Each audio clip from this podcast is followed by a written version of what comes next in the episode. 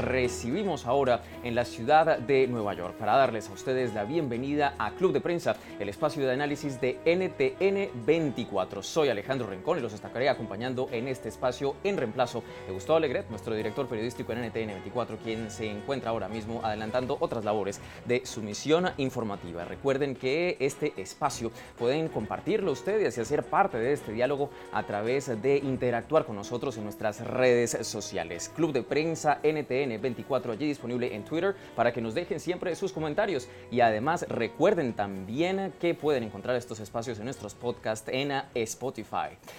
Vamos a ver otros de los temas que trataremos hoy en Club de Prensa.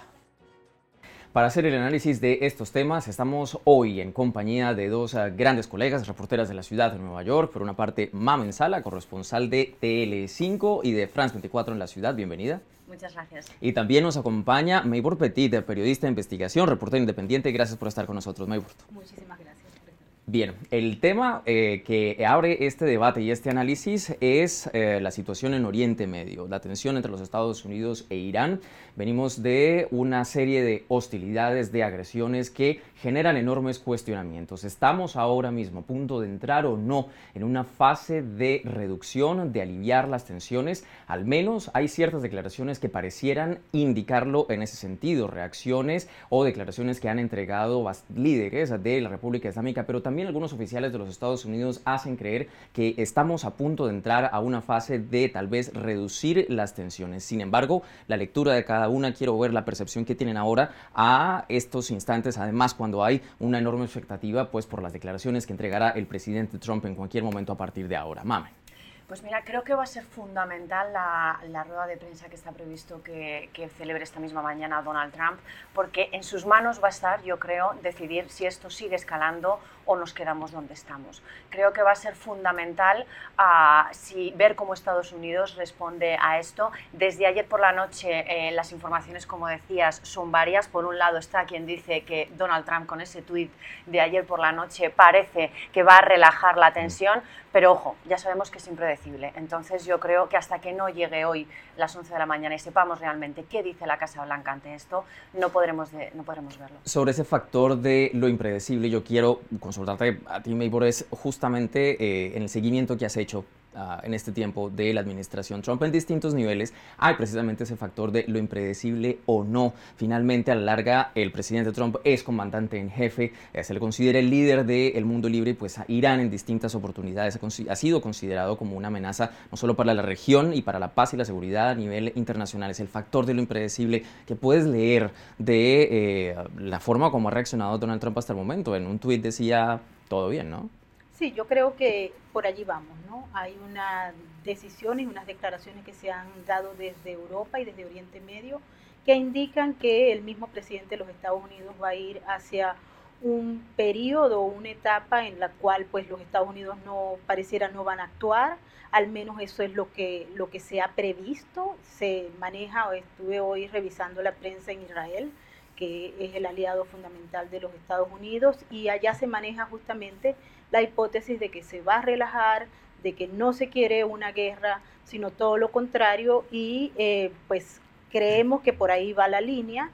Eh, es importante destacar que en Irán tampoco están dadas las condiciones para ir a una guerra, son costosas las movilizaciones y a pesar de que tienen ellos muchísimos voluntarios que estarían en disposición de hacerlo por su eh, posición en relación hacia los Estados Unidos, es muy importante entender que una guerra cuesta muchísimo dinero, Irán está en una crisis económica muy fuerte y no hay una unidad de criterios en la población iraní para apoyar al régimen para que vaya una guerra. Ahora, entender también este contexto significa reconocer eh, la necesidad de ver otros escenarios probables y justamente en relación con el factor impredecible de la Casa Blanca si las tensiones siguen escalando, estamos a punto o ahora tal vez de entrar en un eh, conflicto tal vez mayor en Oriente Medio y que pudiera llegar a tener una escala global. Es la realidad, lo que hemos visto recientemente. Finalmente Irán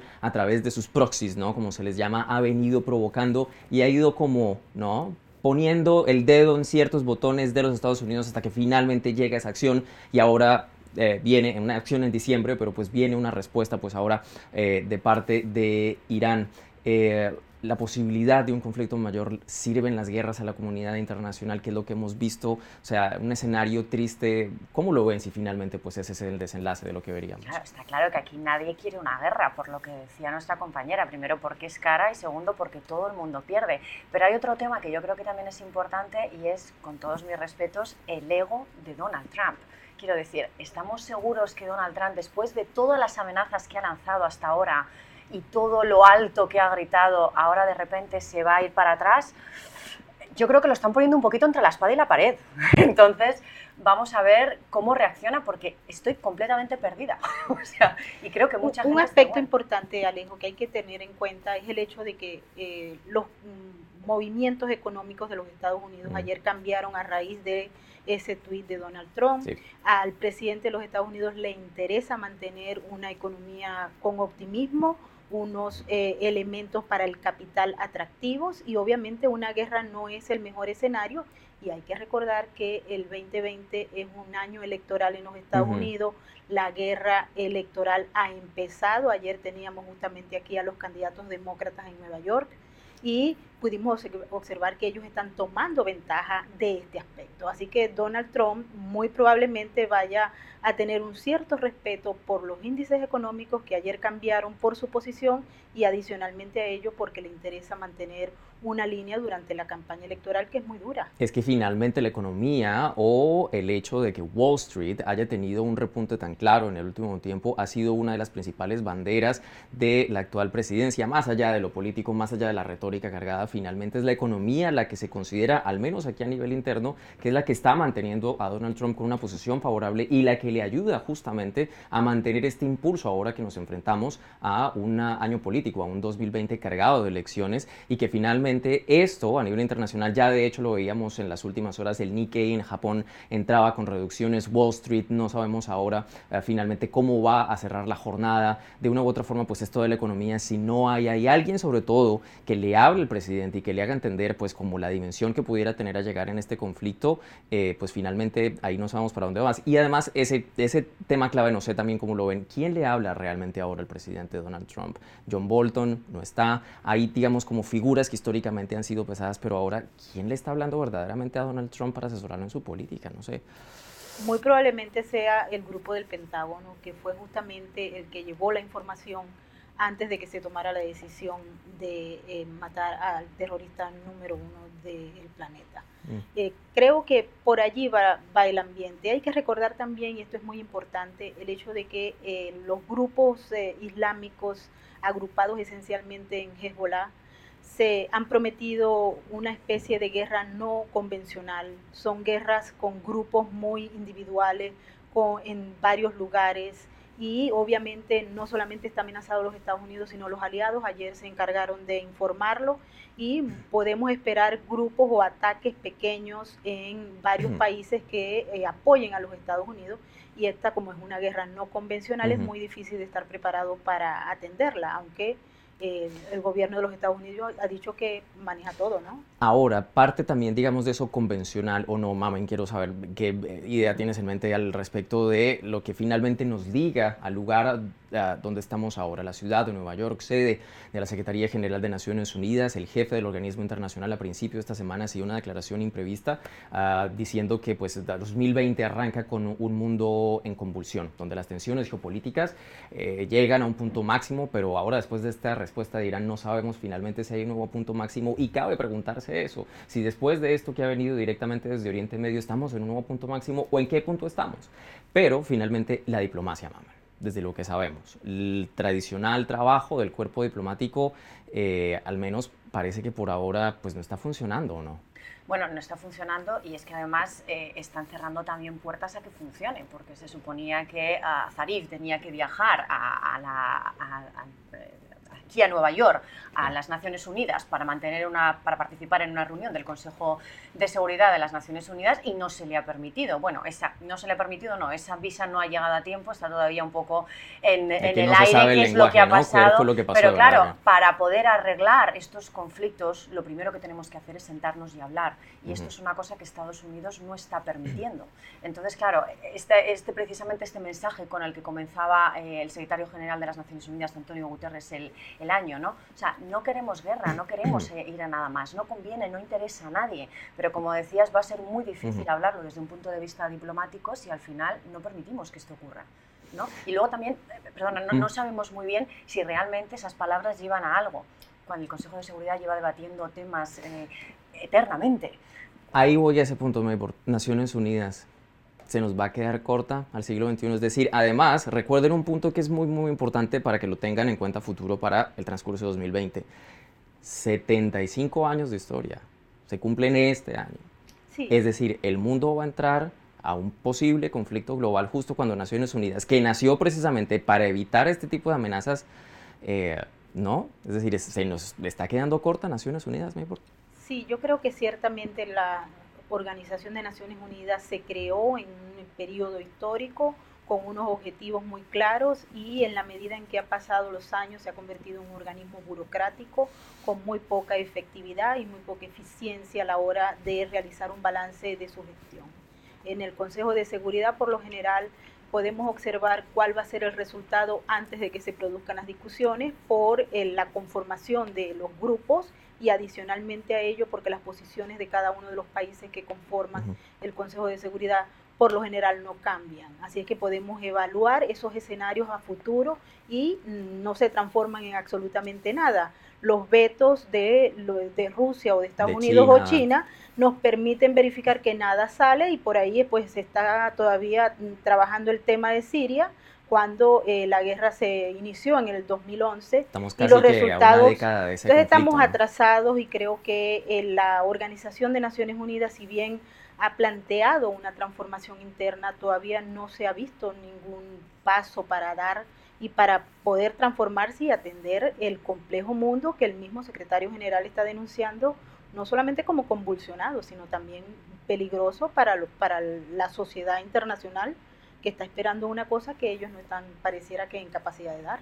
Ahora, en, eh, o en tanto que pues también conocemos un poco más de la reacción directa de la Secretaría General de Naciones Unidas, que pues más allá de este mensaje, yo creo que justo ahora la comunidad internacional también está esperando un poco más como de reacción, ¿no? De hecho, el, el, en 2019 parte del lema del trabajo de Naciones Unidas era hacer una ONU más relevante para todos pues no es este justamente un momento en que debería reactivarse ese concepto de una u otra forma, pero bueno, mientras coincide esta o conocemos esta reacción de Naciones Unidas, pues sigue habiendo consecuencias importantes a nivel internacional. Veíamos, por ejemplo, eh, el tráfico aéreo a nivel internacional, o bien cancelando vuelos, o bien eh, modificando itinerarios pues a raíz de eh, que se ha precipitado tierra una aeronave pues allí también en, en, Oriente Medio. Las consecuencias inmediatas, como ven, pues que justo en, en este momento de tensión pues llegue y se cae un avión, o sea... Esto ha sido una coincidencia, una coincidencia muy peligrosa, porque claro, en un primer momento había muchos ah, presidentes que apuntaban, ojo, que esto no tiene nada que ver con lo que de dónde venimos. Es que ha sido una coincidencia extremadamente peligrosa. Y desde luego... ¿Realmente ha sido una coincidencia? Es que... Uh, yo... Hay dudas, ¿no? No lo sé, no lo sé. A ver, eh, en el mundo en el que vivimos hoy en día es muy difícil, es, muy difícil, ¿no? Eh, decidir sobre estas cosas.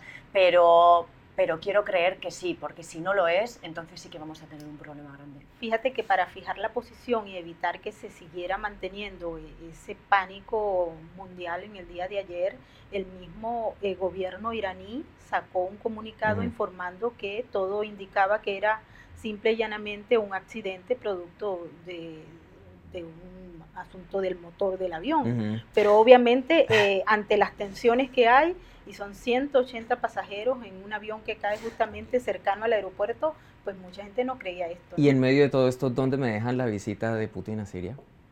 Eh, no, o sea, en medio de este contexto, es decir, ¿qué otras cosas no nos están diciendo? Sí, bueno, yo creo que al final es también una forma de decir, eh, que yo estoy aquí. no, es eh, que no se te olvide. Que te plantas y que Él, no. él- ¿no? él va a reafirmar ciertamente la presencia de Rusia en Siria, importante por, no solamente por el espacio geográfico donde está ubicada Siria, que es extremadamente estratégico, sino también porque Rusia ha sido parte fundamental en ese proceso y hay que recordar ahora que también pues, se presenta un problema eh, medianamente bélico, por llamarlo de alguna forma, en, en Libia. Así que el, el mundo anda muy caliente y eh, por supuesto que Vladimir Putin quiere reforzar su presencia dentro del escenario para que no lo olviden, porque este asunto ha estado dirimiéndose entre Estados Unidos e Irán e Israel Mm. y él quiere tener una presencia y un protagonismo importante en la región. Ahora, otros líderes, por ejemplo, eh, a a nivel internacional, veíamos también hablando y reaccionando, el primer ministro del Reino Unido, eh, Boris Johnson, eh, hablaba, digamos, como condenando y haciendo un llamado, digamos, a que se aliviaran esas tensiones. Alemania también reaccionaba eh, a primera hora eh, de este miércoles, pues como haciendo también ese llamado de atención, pero de una vez, es decir, a, a a la luz de estas circunstancias nos conectamos de nuevo con lo que preguntábamos ahora. ¿Va a escuchar realmente Donald Trump al mundo? ¿Sí o no? ¿Lo ha escuchado?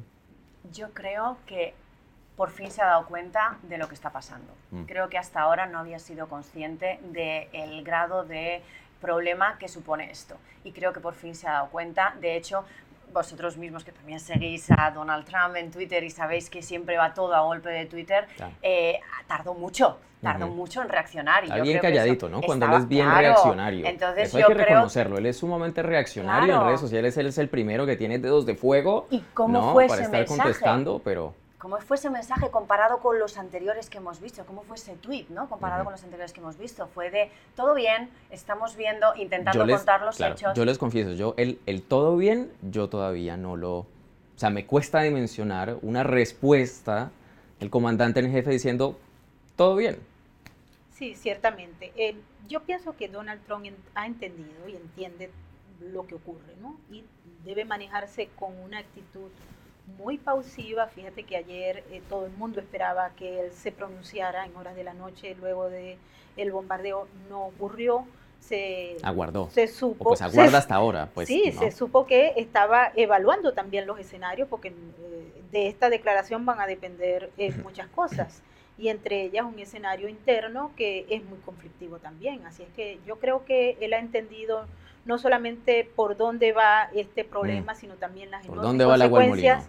Que trae cualquier palabra mal dicha o cualquier tweet mal puesto o no puesto o bien puesto. Bueno, pues De hecho, ¿creéis sí. que ese tweet lo ha escrito él?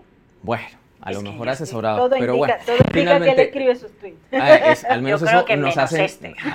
hace- eso nos quieren hacer creer. Entre tanto, eh, pues finalmente será cuando llegue ese discurso que nos responderá un poco más a esas preguntas. Finalmente, pues él tiene la última palabra. Nosotros eh, también tenemos todavía más temas por abordar. Sin embargo, por ahora debemos hacer una breve pausa para atender eh, compromisos comerciales. Quédense con nosotros en Club de Prensa. Ya regresamos. Usted está escuchando Club de Prensa, el programa de análisis de la actualidad desde Washington. Club de Prensa dirigido por Gustavo Alegret en NTN 24, el canal de las Américas. Véalo de lunes a viernes por nuestra señal internacional. Pídalo a su cable operador. Gracias por continuar con nosotros. Esto es el Club de Prensa, hoy desde la ciudad de Nueva York. Recuerden que si se pierden esta emisión, pueden ustedes recurrir a este espacio, pero a través de nuestros podcasts en Apple y Spotify. Allí están siempre disponibles para que ustedes no se pierdan de lo mejor de este espacio de análisis de NTN 24. Continuamos hablando ahora eh, del caso de Harvey Weinstein. Llegamos a este miércoles en donde tenemos el segundo día de esa fase de elección de jurados que es crucial. Finalmente es en este momento cuando tanto los abogados como el magistrado a cargo de la causa, James Burke, tienen la misión pues de encontrar ese panel de 12 titulares y 6 suplentes que ah, idealmente deben ser ah, imparciales. Pero arranquemos justo por ahí. Es verdaderamente difícil saber que vamos a tener un jurado imparcial. ¿Creen ustedes sí o no eh, que vayan a encontrar finalmente un equipo idóneo de esta naturaleza para el juicio? Para mí es prácticamente imposible. O sea, estamos hablando de un proceso que comenzó hace dos años, en el 2017. Todo el mundo, o sea, da igual dónde se celebre este juicio, el mundo entero está al corriente de lo que ha ocurrido, con lo cual, salvo que elijan a una persona que está completamente aislada de un este planeta, va a ser imposible conseguir este jurado imparcial. Mm. Yo creo que el objetivo en el que deberían centrarse es el conseguir el menos contaminado porque dentro de eso pues todavía tenemos alguna posibilidad. Ayer mismo en esa segunda, en esa primera sesión de, elegir los miembros del jurado, 43 personas de 120 se salieron de la sala diciendo que no, no podían ser objetivos en este caso. Y es que ¿quién puede serlo? ¿No? Eh, o sea, sería, sería prácticamente imposible. Entonces va a ser un proceso muy largo y como decías, en sus manos está, o sea, es muy importante porque en sus manos está decidir si este señor es culpable o no de los delitos de los que se le acusa y recordemos que se enfrenta a cadena perpetua, no es broma. Claro. Sí, ciertamente. Yo creo que la Corte tiene ese reto de estar eh, entrevistando, son 72 preguntas de un cuestionario que va a llevar muchísimo tiempo y los tanto la defensa como los fiscales están eh, realmente eh, considerando ese elemento porque para garantizar la aplicación de la justicia necesariamente tienen que conseguirse esas personas que son idóneas, pero como decíamos en otros juicios que fueron mediáticos, como por ejemplo el de Joaquín El Chapo Guzmán, eh, se observaba que mucha gente, ¿quién no conocía a Joaquín El Chapo Guzmán? Pero teníamos un tema de narcotráfico. En este caso toca la fibra social de la sociedad norteamericana porque son problemas de delitos sexuales. Y Impulsó el movimiento del Me Too, ¿no? Exactamente, pues... y entonces allí eh, esa línea pues eh, lo hace más que el caso célebre de Joaquín El Chapo Guzmán u otros juicios como por ejemplo el de R. Kelly, que también es una celebridad que, está, en, el proceso y justamente eh, ahí está la dificultad. Pero creo que los jueces siempre se, se la juegan y consiguen personas que al menos tengan un cierto criterio para llevar a cabo una acción. Son 18 personas en un universo de 2.000 que eh, fueron invitadas inicialmente. Me tú mencionabas un, punto de análisis que, eh, pues, o sea, naturalmente nos, nos, lleva a pensar uh, el impulso del movimiento Me Too. Finalmente, uh, esto arrancó en octubre de 2017, vamos pues prácticamente dos años ya de esta gran causa pues de hacer justicia y de reivindicar muchas causas que pues por algún tiempo se eh, parecieron perdidas, pero pues que a la larga de un nuevo, digamos, como aire, un impulso a nivel social. Eh, eh, ¿Cómo ven ustedes la posibilidad de que este caso avance más en esa causa y en esa plataforma? A la larga ya hemos tenido varios juicios desde octubre de 2017 tuvimos a Bill Cosby, se esperaba el de Jeffrey Epstein antes de su suicidio, tenemos a R. Kelly que tú mencionabas, ah, y ahora viene esta otra figura de alto perfil, la posibilidad de que esto siga creando, digamos, como un espacio para el movimiento Me Too, lo buen probable futuro, sí o no?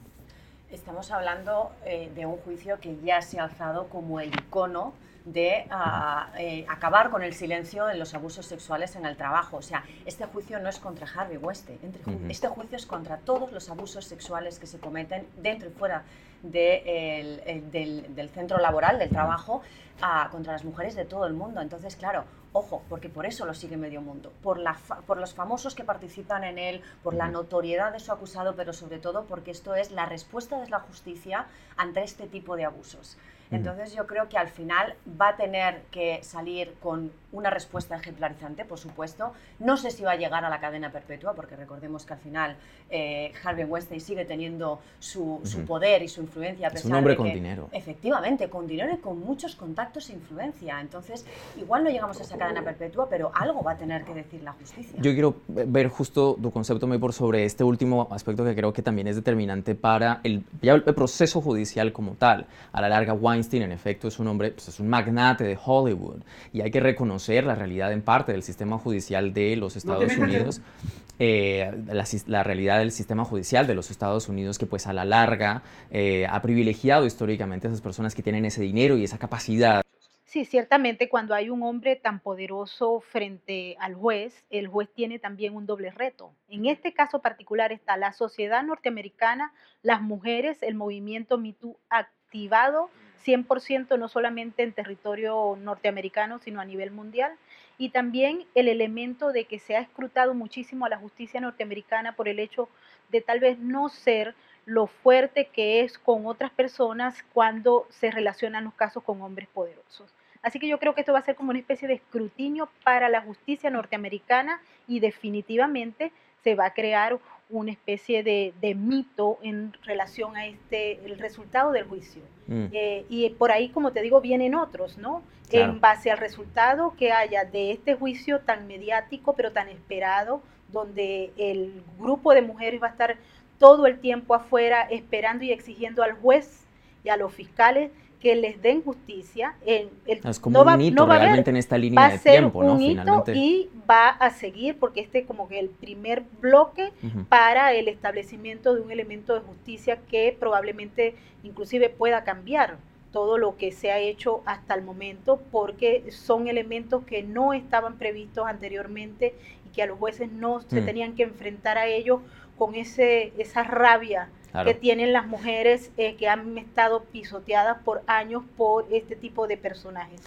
Claro, y a propósito de hitos, pues finalmente cada caso también eh, desde el inicio llega con o, algunos momentos de color, por así decirlo. Y ayer en esa primera fase de entrevistas de los jurados ya teníamos un momento interesante en donde eh, muy, muy, este, o sea, mi forma de leerlo verdaderamente, esto es una concesión profesional que les pido disculpas por esta concesión profesional, es, o sea, dentro de una corte de los Estados Unidos criminal de un caso tan serio pasó algo muy millennial.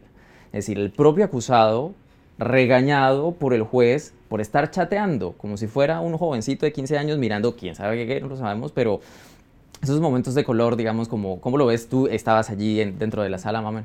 Yo creo que al final también esto es una muestra de que él sigue intentando eh, mostrar ante el público, ¿no? Yo soy quien soy, entonces hago lo que quiero, ¿no? Entonces, el juez ya eso lo había advertido en varias ocasiones, que dejara de utilizar el teléfono. De hecho, le dijo a su abogado, ya te he dicho que como no deje de utilizarlo, vamos a cambiar esa fianza.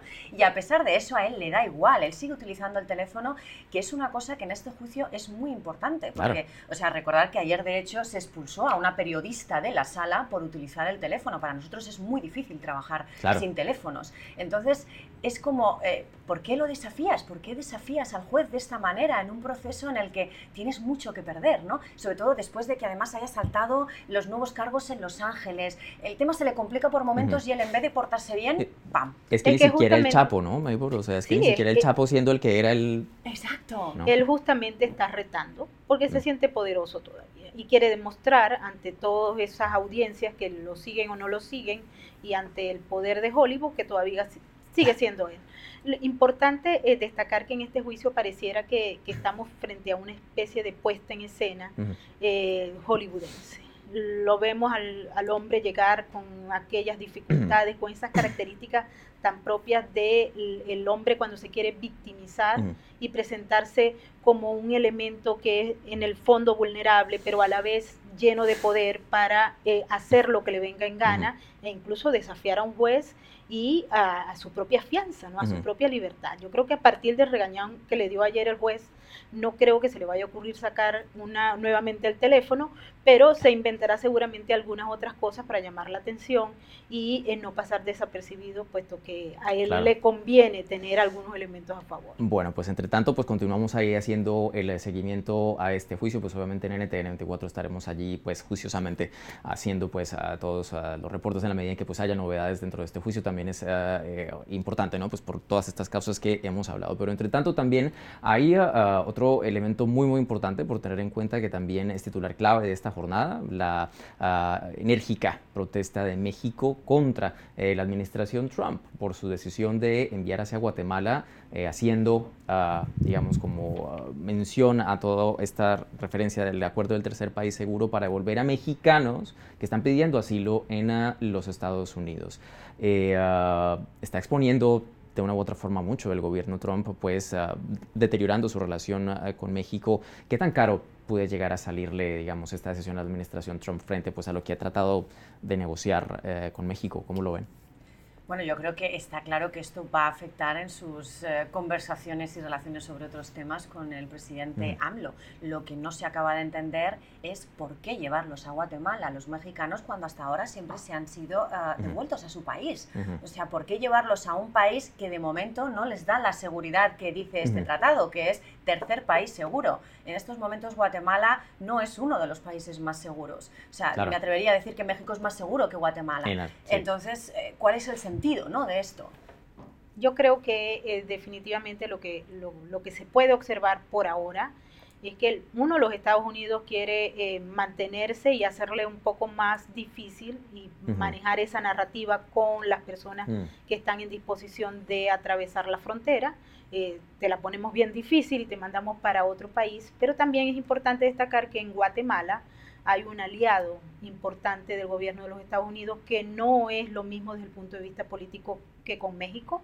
Eh, se ha venido un poco más fácil, digamos, como y creo que esta ventaja comparativa para el gobierno de los Estados Unidos es lo que priva en esta decisión, independientemente de las consecuencias negativas, que ya tiene una relación bastante complicada con López Obrador, pero ellos buscan siempre desde el punto de vista de la política exterior conseguir elementos que le beneficien a los Estados Unidos como tal y obviamente eh, Guatemala está muy por encima de México en esos intereses. Ahora, pero también lo que es importante ver es que de una u otra forma todos estos asuntos y en particular la migración en un año tan cargado en materia de política electoral en los Estados Unidos pues va a estar allí y esto de una u otra forma lo que también nos deja ver es que el asunto de inmigración está de lleno en todo lo que tenga que ver en el proceso electoral de los Estados Unidos y de una u otra forma pues ya incluso algunos candidatos o precandidatos por el Partido Demócrata han insistido en temas de eh, la inmigración, ¿no? Está por ver, digamos, como estas decisiones eh, y estos ah, ah, tomas, digamos, de, temas que son controversiales, pues también juegan y empiezan a meterse en el panorama político. Pero ahora también ven ustedes la respuesta de México solo como una protesta, es decir, ¿a, qué se enfrenta también México a nivel interno, eh, pues frente a esta decisión de los Estados Unidos? Yo creo que la respuesta de México ha sido un poquito floja, ¿no? En el sentido de, primero ha dicho que esto es un tema de Estados Unidos y lo ha dejado ahí. Luego ha dicho que bueno, que sí, que ellos van a intentar ofrecer mejores opciones a sus nacionales, pero de momento tampoco ha dicho exactamente cuáles son estas opciones y que va a velar por garantizar la seguridad de sus eh, ciudadanos pero realmente no ha dado ninguna solución alternativa cuando este es un tratado que se firmó ya el año pasado, en julio del año pasado, no ha dado ninguna opción alternativa para decirle al señor Donald Trump, oiga, en vez de mandar a estos 900 posibles mexicanos que parece que podrían estar afectados por esto, le doy esta opción. Ha tenido tiempo para pensar y no lo ha hecho, ¿no? Mm. Entonces, yo creo que no, no quiere enfrentarse directamente al presidente de Estados Unidos, no vaya a ser que le afecte en lo que a él le interesa que es la parte económica. Y definitivamente yo creo que en el tema del presidente López Obrador ha sido evitar el conflicto, eh, ya lo vimos, ¿no? Porque él tiene muchísimos problemas que resolver dentro de México y no se quiere eh, lanzar un enemigo como Donald Trump encima. Así que él creo que está actuando en lo que se llama la, la diplomacia modosa para evitar que se produzcan muchísimos conflictos y a, nadie, por lo menos en México, le, le va a convenir que se ah, abra un conflicto nuevo entre los Estados Unidos y México por este asunto. Él ha dicho inclusive y han estado sus voceros señalando que bueno, que están haciendo lo posible para que la economía se mejore de tal manera que haya menos flujo migratorio hacia los Estados Unidos. Eh, y creo que en el fondo pues le va a interesar a México justamente mantener el tema económico mejor que otros conflictos. Claro, finalmente pues son interdependientes. De una u otra forma, el éxito del uno depende del otro y mucho más de nuevo ah, reafirmando eh, lo que hemos ah, venido desglosando un poco, el año en el que estamos ahora y la importancia de la economía para los Estados Unidos y su gobierno actual que, ah, digamos, consolida su alternativa y se vende a sí mismo como la mejor alternativa para hacer gobierno en el país, pues justamente por eso, ¿no? De todas formas, debemos tener en cuenta que el presidente AMLO eh, dejó en libertad a, un narcotraficante para evitar que siguiese habiendo problemas en las calles. Quiero decir, es un señor que yo creo que en todo momento evita el conflicto y si lo evitó en ese momento, ahora que estamos hablando... Menos balas, más abrazos. Claro, ahora que estamos hablando, como decías, de, la parte económica que a él le duele, es que no va a decir nada. No, va a decir, y si lo hace va a ser con la boca muy pequeñita. Creo que no, le conviene y él entiende lo que no le conviene. Aunque, eh, bueno, este caso que ocurrió en Sinaloa, cuando el crimen organizado se sobrepuso al Estado mexicano, pues dejó mucho que decir del mismo gobierno de López Obrador. Bueno, pues nosotros estamos prácticamente a punto de emprender un análisis de otro tema de enorme interés para todo el continente americano, Venezuela y lo último que sucedido allí, pero eso va a ser después de otra hora de pausa para comerciales. Por favor, quédense con la señal de NTN 24. Volvemos con tema Venezuela. Usted está escuchando Club de Prensa, el programa de análisis de la actualidad desde Washington. Club de Prensa dirigido por Gustavo Alegret en NTN 24, el canal de las Américas. Véalo de lunes a viernes por nuestra señal internacional. Pídalo a su cable operador. Gracias por continuar en Club de Prensa hoy desde la ciudad de Nueva York. Retomamos este espacio de análisis hablando de Venezuela uh, y los últimos uh, sucesos ligados en particular con algo que ha trascendido desde los Estados Unidos, la posibilidad de que la administración Trump imponga sanciones a Luis Parra, un hombre que de una u otra forma eh, parecida es conocido por la comunidad internacional, pero que ha surgido ahora como una figura uh, de liderazgo, ¿no? Entre comillas, vamos a ponerlo así porque justo eso es lo que queremos eh, analizar. Y en este caso en particular, eh, el prospecto de que en efecto Estados Unidos continúe imponiendo estas sanciones eh, puede llegar a servir de una u otra forma, vamos a polarizar más a la nación suramericana. Eh, la lectura que haces de esto último que sucede. Sí, mira, eh, cuando escuchamos a Elliot Abrams hablar sobre nuevas sanciones, inmediatamente pues se nos vino a la cabeza que sancionaran a este grupo de diputados que han participado en partidos políticos de oposición pero que eh, no estuvieron eh, de acuerdo, no solamente con seguir con el liderazgo de Juan Guaidó, que es el presidente interino eh, que está apoyado por el gobierno de los Estados Unidos, y por todo el mundo, sino paralelamente a ello el hecho de haberse vinculado y toda esta trama que se tendió a raíz de la compra de votos para poder montar una asamblea nacional paralela. ¿Qué fue lo que ocurrió? Entonces ahora el tema se complejiza. O sea, hay que verlo de esta manera. Adicionarle una capa de complejidad adicional, algo que ya de por sí es complejo. Era bastante complejo, porque Venezuela pasó a ser un país que tiene dos presidentes, uno en ejercicio y uno queriendo controlar el poder. También tenemos ahora tres capas de asamblea. Hay que recordar que tenemos la Asamblea Nacional Constituyente, tenemos a la Asamblea presidida, que es la eventualmente la legítima, que está presidida por Juan Guaidó. legislativo, ¿no? Exactamente, pero tenemos esta otra eh, junta directiva mm, mm, paralela que se tomó bajo unas eh, acciones extremadamente eh, discutibles.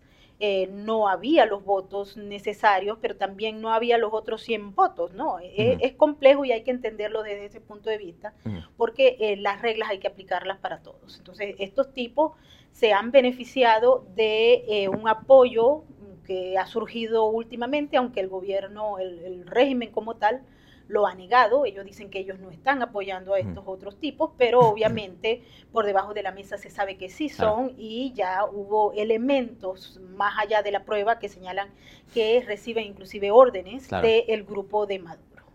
Eh, nuevas sanciones. Nuevas sanciones, eh, hemos visto cómo en el año 2019 se vinieron presentando sanciones, sanciones, sanciones, sanciones.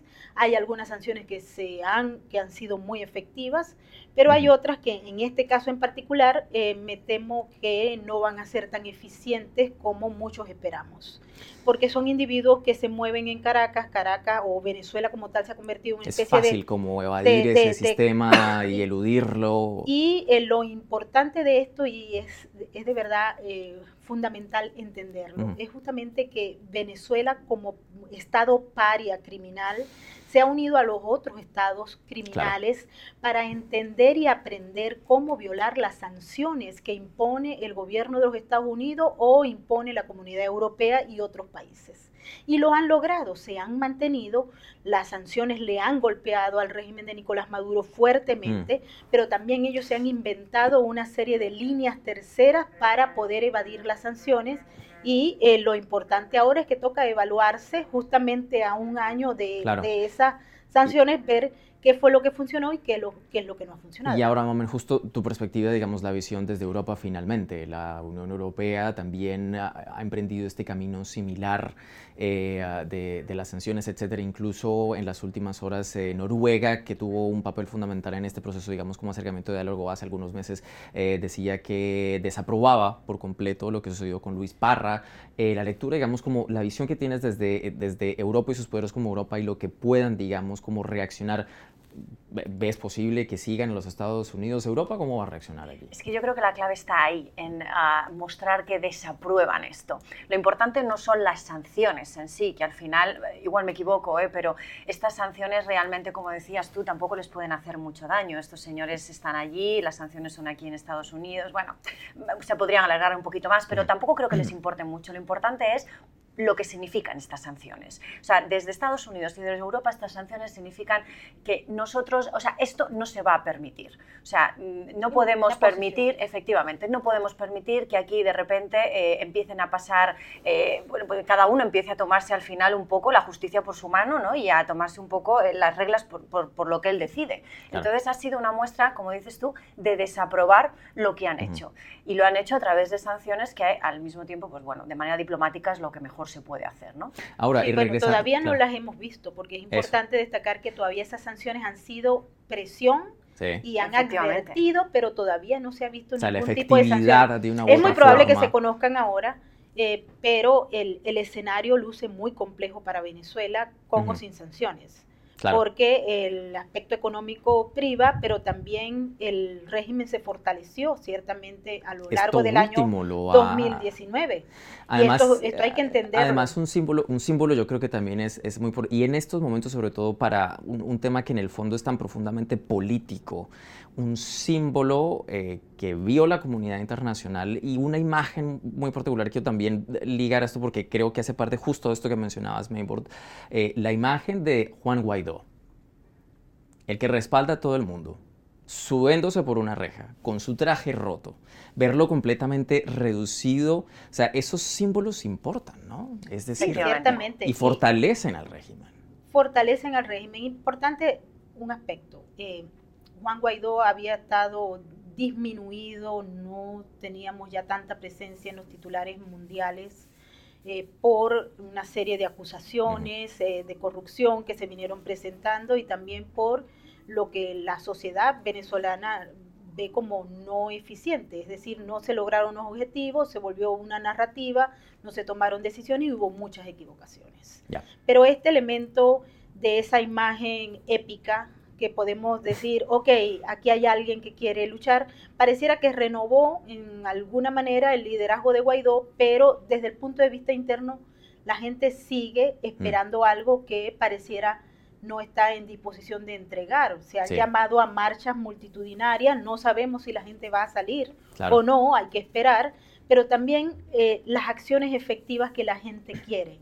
En Venezuela eh, hay una grave crisis económica, pero paralelamente a eso hay una lluvia de dólares que hacen que existan dos Venezuelas, dos economías diferentes. Una que se mantiene. Una que se mantiene criminal, porque eh, viene, es una economía en dólares en efectivo. Sí eh, con una denominación que obviamente aquellos que trabajamos en una organización criminal, eh, en la evaluación sabemos que tiene un origen eh, bastante discutible. Y por otro lado está un grupo de venezolanos que están viviendo una aguda crisis donde no hay alimentos, donde no tienen un salario para poder comprar comida, medicinas, etcétera, lo que significa que podemos observar que el escenario va a ser bastante complejo y adicionalmente a ello los elementos que han surgido y que afectan a la comunidad internacional como lo es la inmigración masiva va a mantenerse, no existe ningún mecanismo que permita mm. pensar que se va a parar, todo lo contrario, y eh, mucho más eh, declives.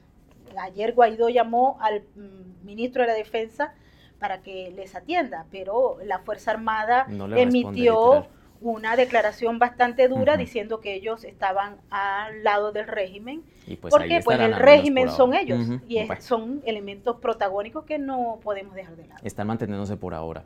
Tenemos más temas todavía por analizar aquí en Club de Prensa, pero de nuevo debemos cumplir con ciertos compromisos a nivel comercial. Ya regresamos. Usted está escuchando Club de Prensa el programa de análisis de la actualidad desde Washington. Club de Prensa dirigido por Gustavo Alegret en NTN 24, el canal de las Américas. Véalo de lunes a viernes por nuestra señal internacional. Pídalo a su cable operador. Nuevamente nos encontramos en Club de Prensa desde la ciudad de Nueva York para retomar otro importante tema para América Latina.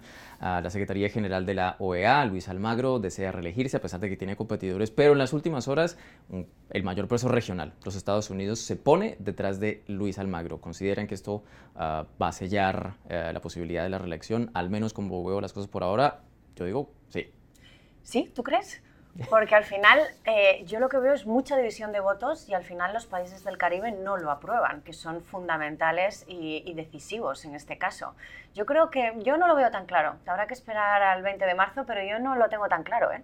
Yo creo que esto va a ser un reto para los, las personas que están haciendo el lobby, porque mm. definitivamente eh, hay unos candidatos, pero a la larga pues se impone la misma discusión sobre dos políticas eh, si bien es cierto que los Estados Unidos ha logrado unos nuevos votos ahí en la OEA, también es cierto que hay algunos premios para los otros del Caribe y pues, el resultado y a la región final le da un poco de pequeña negociar pues con la administración Trump finalmente, porque pues a la larga coincide este contexto con el actual gobierno del país. Creo que siempre ha sido así, o sea, eh, los Estados Unidos lo, lo ven eh, particularmente en el área del Caribe como el, el malo, pero vamos a ver qué le sacamos al malo, ¿no? Hola, pero igual a la larga si lo piensan, Venezuela es, técnicamente está por fuera de la OEA, entonces pues ahí el papel de los caribeños, ¿quién podría arrastrarse técnicamente, digamos, como ese tema de los caribeños, sino que pues Venezuela que era, eh, digamos, ahí ese papel tan influenciador, pues ahora no lo es tanto? No lo es Grupo de Lima. Porque está trabajando ahora en contra, es decir, Venezuela de Maduro trabaja en contra de la Venezuela de Guaidó, que es la que está sentada en la OEA. Mm. Así que la diplomacia de aquel lado se maneja en función del petróleo, Petrocaribe, y obviamente con la crisis se han cambiado, pero creo que todavía puede haber algunos elementos con los cuales pueden por lo menos tratar de buscar eh, votos a favor del candidato opositor. ¿Alguna visión adicional? Me parece muy interesante lo que decías del Grupo de Lima. Creo que mm. va a tener mucho que decir en esta decisión. Y, bueno, también tenemos, o sea, tenemos otras opciones, pero yo creo que eh, sí que es verdad que Almagro tiene muchos puntos de ganar, pero no lo va a tener fácil. Veremos, a ver, tenemos también a la, em, a la candidata mm, María, Fernanda Fernández, efectivamente. Bueno, está por Veremos a ver pues, para dónde van. A ustedes dos. Es, un reto para la OEA. Bien. Efectivamente. Esperaremos a marzo, de todos modos. Finalmente, pues hablarán los votos en su momento. Por ahora, a ustedes dos, enormemente agradecido por acompañarnos en este espacio. Mamen Babor, espero eh, tenerlas nuevamente. Y a ustedes también, gracias por acompañarnos en Club de Prensa hoy desde la ciudad de Nueva York. Quédense con más de la programación de NTN 24. Thank you.